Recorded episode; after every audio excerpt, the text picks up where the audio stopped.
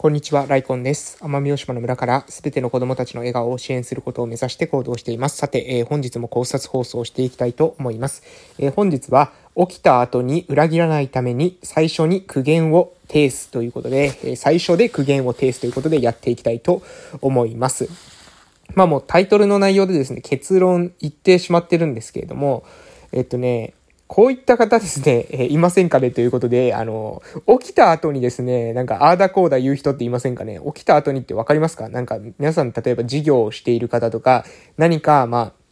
あ、うん、まあ何かのプランをですね、実行したときに、その実行してですね、実行段階の計画の時とかはですね、何も言わなかったのにですね、やった後にですね、あれはうまくいかないと思ってたとかですね、いや、俺は最初から反対だったんだ、みたいなですね、いや、俺は知らなかったみたいな感じのことをね、なんかね、言う人いるんですよ、このすっとぼけの人ですね。えー、最初にね、その議論をしている時には、自分の意見は言わずですね、何にも喋らないくせにね、あの、その、やってしまった後になってですね、うまくいかなかったらですね、もう結果が出たもんですから、あもうこれはですね、絶対に自分が負けることはないっていう確信をもとにですね、いきなり強気に出てきてですね、あの、ああだこうだ言ってね、いや、俺は最初から乗り気じゃなかったんだみたいなことをね、言う人がいるんですよ。いませんかね皆さんの周りに。私はですね、そういった人はね、まあ、基本的にですね、大嫌いなんですけど、あの、そういう人をですね、周りに置いてるとね、もうで、自分の人生のね、QOL がですね、ぶち下がりますので、ご注意いただければなというふうに思ってですね、まあ今日はそういった配信でございます。まあ、ね、あの、久しぶりにですね、ちょっと熱の入った配信になると思いますけど、じゃあ今ね、今実際に私がそういったもの自体に直面してるかっていうと、まあそういうわけじゃないですね。まあ今の時点でね、そういうわけではないんですけど、まあ過去にを振り返ってもですね、私の人生においてですね、まあ成功とか失敗とか、まあいろいろあるわけですよ。で、その成功とか失敗とかいろいろあるわけなんですが、まあ大体、まあ私、毎回言ってますが、え成功するっていうのは、その自分の人的リソースの量を広げてくれると。で、失敗するとですね、その人的リソースの質を高めてくれると。で、この量と質、両方ですね、高めながら人生を歩んでいくことによって、まあ、あの、自分の人間関係、人的な資本、ソーシャルキャピタルとか言いますよね。それが洗練されていくんだ、みたいなことをですね、私は、あの、考えているわけなんですが、えー、この時にね、このね、成功とか失敗とか、まあ、その表面的にはありますよ、いろいろ。うん、ありますよね。えー、っと、まあ、この日本で言えばね、まあ、これも前から何度も言って繰り返しになりますけれども、まあ、法治国家で民主主義で、えー、資本主義であると。なので、法の名のもとにですね、皆さんの平等が担保されていて、かつ、えー、資本主義でありますので、お金持ちが偉くなってしまう。えこれは、これがいいっていうわけじゃないですかね。私、資本主義が万歳って言ってるわけではないですから。えそういうわけじゃないけれども、まあ、資本主義っていうルール上ですね、どうしてもお金が持っている人が強くなりがち。まあ、そういうルールという、まあなんか、なんていうかな、ゲームの基本設定みたいなもんですね。パンチ力が強い方がなんか格闘ゲームで有利みたいな、まあその程度の、えパラメータというふうに考えていただければいいかと思うんですけれども、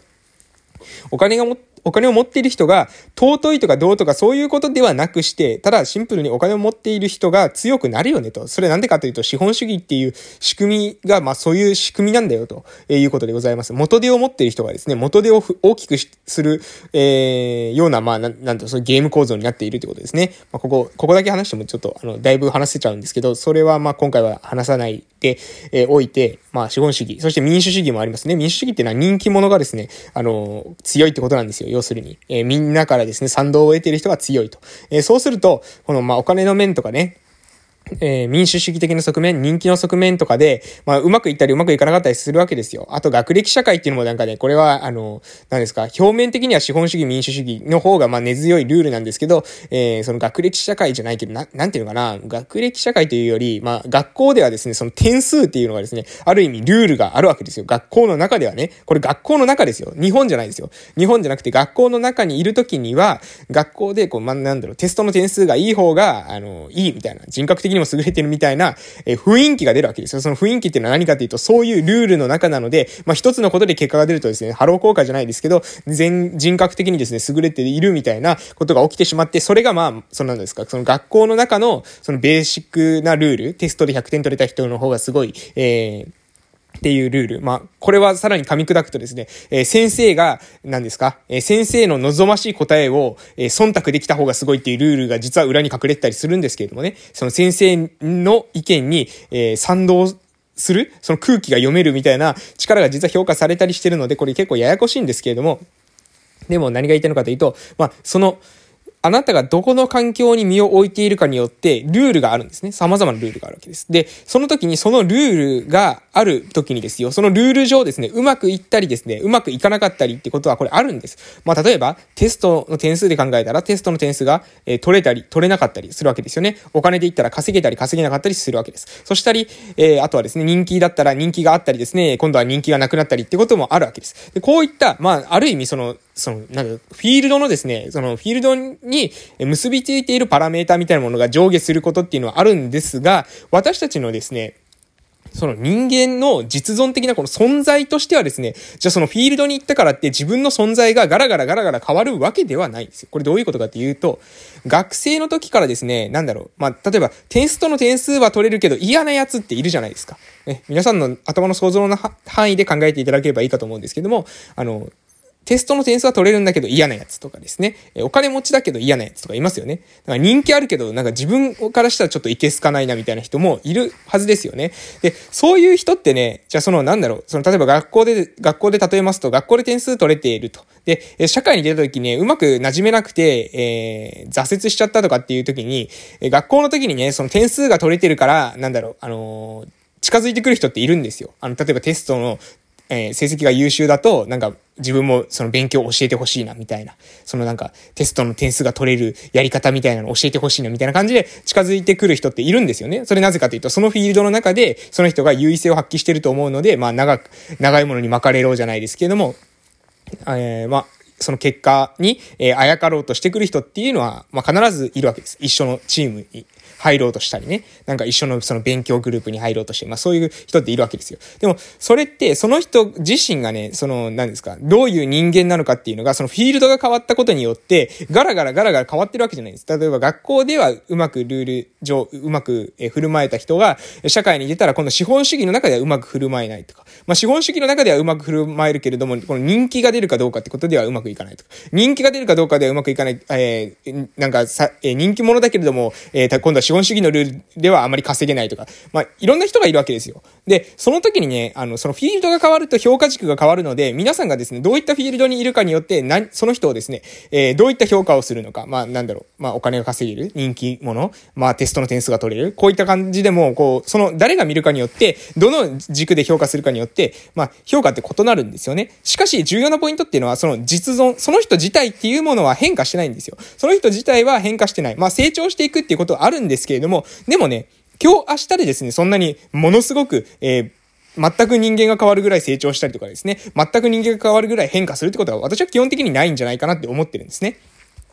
なので、何が言いたいのかというと、えー、そういうですね、まあ、人間として存在自体はですね、そんなに大きく今日明日で変わるのでも、えー、変わるものではないにもかかわらず、その結果が出たとか、結果が出なかったとか、何かが起きた後にですね、えー、急にですね、態度を変えたりとか、え手のひらを返したりとかですね、え急に裏切ったりとか、まあ、急に、あの、相手のその誤解が解けて理解したから、あ、私ごめんなさい、誤解してましたっていう風になるんだったら、まだ、まだそっちはいいかもしれません。そっちはいいかもしれませんけど、例えばテストの点数が取れるからって言って媚びへつらっててですね、その後に何かその違うことが、アクシデントが起きると、急にもう私は、あの人頭は、ての勉強はできても、結局はダメね、みたいな感じで、そういう風になったりする人ってね、いるんですよ。で、こういう人って、あんま信用できないし、私はなんかそういう人苦手ですね。てかまあ苦手っていうか最初で言っちゃったんですけど、まあ嫌いですね。うん。しかもどちらかというと大嫌いな、え、部類の人間になります。で、で、ここからが、まあ、あの、話したい内容なんですよ。まあ、話したい内容になる前にもうね、9分ぐらい喋っちゃってるんですけども、えー、なのでね、何が大切なのかっていうと、その人と、その付き合う時っていうか、その関わる時に、その人間として、その実存として、存在として関わる。その、相手と1対1で、そのフェアな人間として、その、なんだろう、いろんな評価軸あると思うんですよ。いろんな評価、あの、誰々さんから好かれてるとか嫌われてるとか、そんないろんな評価とかですね、何々に人気とか、まあそういういろんな、えー、なんとかの業界では有名人とか、なんか、いろんな評価軸はあると思うんですが、思うんですが、その人間とですね、人間的に付き合うというか、人間的に関わる。これが多分すごい重要なことじゃないかなと私は思ってます。で、その上でさらに重要なことっていうのは、えー、その人たちとチームで何か活動をするってなった時には、そのチームとして活動する時の絶対的なですね、私のルールっていうのは、あの、その意見を最初の段階でしっかり出すとか、疑問点が出た時にはしっかりとその疑問点に、えー、チームで向き合えるようにしておく。そして、えー、一度ですね、まあ、その、何かその活動をして、で、結果が出た時、その結果がですね、えー、望ましい結果が出ることも、望ましくない結果が出ることもあると思うんですよ。でも、その望ましい結果が出たとか、望ましくない結果が出たとかっていうことによってですね、その人自体の評価をですね、上げたり下げたりしたりですね、えー、ね、思って、えー、なんか私の期待を裏切ったとか言ってですね、えー、私の期待を裏切ったとか言って態度を表変させたりとか、そういうのはね、なんか、うん、私はちょっとね、あの、ないかなっていうふうに 思ってますよということで、今日、まあ結局結論としてですね、何が言いたいのかというと、まあ人間としてですね、えー、人付き合いをしませんかっていうような話なんですよ。その1対1のちゃんとフェアな人間としてですね、お互い、えー、フェアな横の関係として人間として関わる。そしてそれは様々な評価ではなくて、対人間対人間のその個人と個人の、まあ、なんだろう、うん、価値観を持っている、その個人対個人としてですね、対峙してコミュニケーションを取ると。で、様々なことがね、えー、ありますよ。世の中で、なんかしてたら様々なことありますけれども、その中で、まあ、相手がですね、うまくいったり失敗したりとか、まあ、チームでやってる活動がうまくいったり失敗したりすることありますけれども、その結果が出てからですね、なんか急に、あの、私はそうじゃないと思ってたとかですね、言うっていうのは、それはなしなんじゃないの？と、最初の段階で、えー、自分が、まあ、そう思うとか、こう思うとかっていうことは話すべきであって、結果が出たことにですね、対して、ああだこうだ言うっていうのはもう、非常に非生産的というかな、あの、あまりこう、なんだろう、意味のなさない議論なんじゃないかなというふうに思っていますよということで、えー、なんかね、最近ちょっとか、えー、ふーと考えたことをですね、今回はぶつけさせていただく配信となりました。えー、それではですね、今日はこの辺で終わらせていただきたいと思います。また明日お会いしましょう。それでは素敵な夜をお過ごしください。失礼します。